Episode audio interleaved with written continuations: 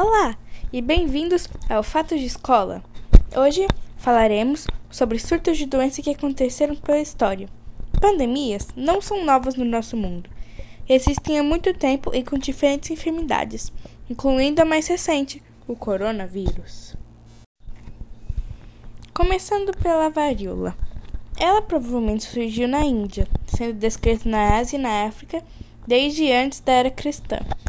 Foi possível foi o responsável pela epidemia misteriosa e catastrófica acontecida em Atenas, que, segundo Tucídides, matou um terço da população no ano de 430 a.C.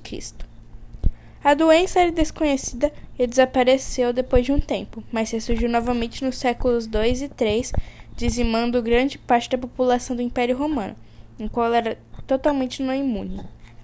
A varíola foi endêmica na Europa, Ásia, e Arábia por séculos, uma ameaça persistente que matou 3 a cada 10 pessoas infectadas, deixando sobreviventes com cicatrizes e cegueira. Porém, a taxa de mortalidade na Europa não foi nada em comparação à devastação causada entre as populações nativas na América quando o vírus da varíola chegou no século XV com os primeiros exploradores europeus. Os povos indígenas não tinham imunidade natural ao vírus, que seguiu dizimando dezenas de milhões. A peste antônia, também conhecida como peste galeno, foi uma antiga pandemia que afetou a Ásia Menor, o Egito, a Grécia e a Itália. Acredita-se que tenha sido causada por varíola ou sarampo, mas a verdadeira origem ainda continua desconhecida. Essa doença foi trazida para Roma pelos soldados que retornavam da Mesopotâmia por volta de 165 d.C. e sem saber, ajudaram a propagá-la, gerando um surto que acabou matando mais de 5 milhões de pessoas e dizimando grande parte do exército romano da época. A praga de Justiniano foi uma pandemia causada também por um surto de peste bubônica, e recebeu esse nome por ter ocorrido durante o reinado do imperador Justiniano I, entre 527 e 565. Também é uma das maiores pandemias da história, com impactos muito parecidos com os da peste negra vários anos mais tarde. Foi estimado que entre 25 milhões e 100 milhões de pessoas tenham morrido ao longo de dois séculos por causa dessa peste. A doença foi transmitida pelas pulgas que infestavam os ratos dos navios com carregamento de grãos do Egito. A praga Justiniano deixou sua marca no mundo, dizimando até um quarto da população do Mediterrâneo Oriental e devastando a cidade de Constantinopla, onde, no seu auge, causou mais de 5 mil mortes por dia e, consequentemente, deu fim a 40% da população da cidade.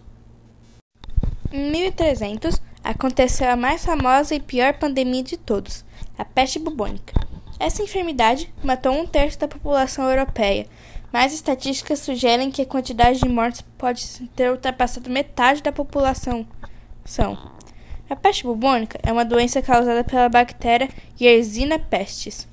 Regiões como a Mongólia, parte da China, Síria, Mesopotâmia e Egito teriam sido atingidas no começo do século XIV, causando morte de cerca de 24 milhões de pessoas nesses locais. A doença teve contato com os europeus por meio de um conflito que aconteceu em Cafa em 1343.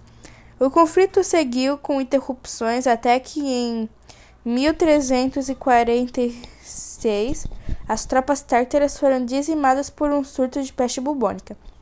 Os tártaros decidiram utilizar a doença como arma e lançaram cadáveres contaminados para dentro da cidade.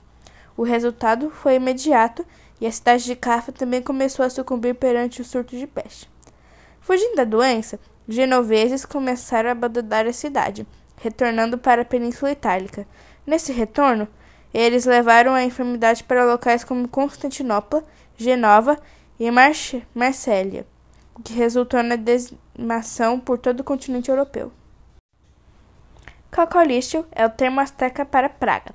Essa epidemia foi causada por uma infecção em forma de febre viral e matou 15 milhões de habitantes do México e da América Central. A doença se provou completamente catastrófica, especialmente entre a população já enfraquecida pela seca extrema. Em um estudo recente, no qual foi examinado o DNA dos esqueletos das vítimas, foi descoberto que elas estavam infectadas com uma subespécie de salmonela conhecida como S. paratife C. Esta causa febre enética, uma categoria que inclui febre tifode. tifode. A doença é uma grande ameaça à saúde dos seres humanos até hoje, podendo causar febre alta, desidratação e problemas gastrointestinais.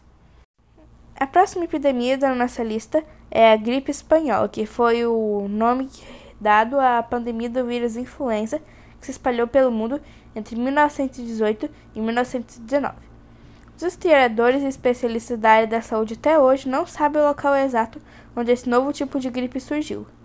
O surto aproveitou-se da Primeira Guerra Mundial e espalhou-se rapidamente pelo mundo, causando a morte de cerca de 50 milhões de pessoas, embora algumas estatísticas falem que há até 100 milhões de mortos. A doença chegou ao Brasil por volta de setembro de 1918 e espalhou-se por grandes centros, sobretudo por Salvador, São Paulo e Rio de Janeiro. A cidade de São Paulo, por exemplo, pode ter contado com até 350 mil pessoas infectadas.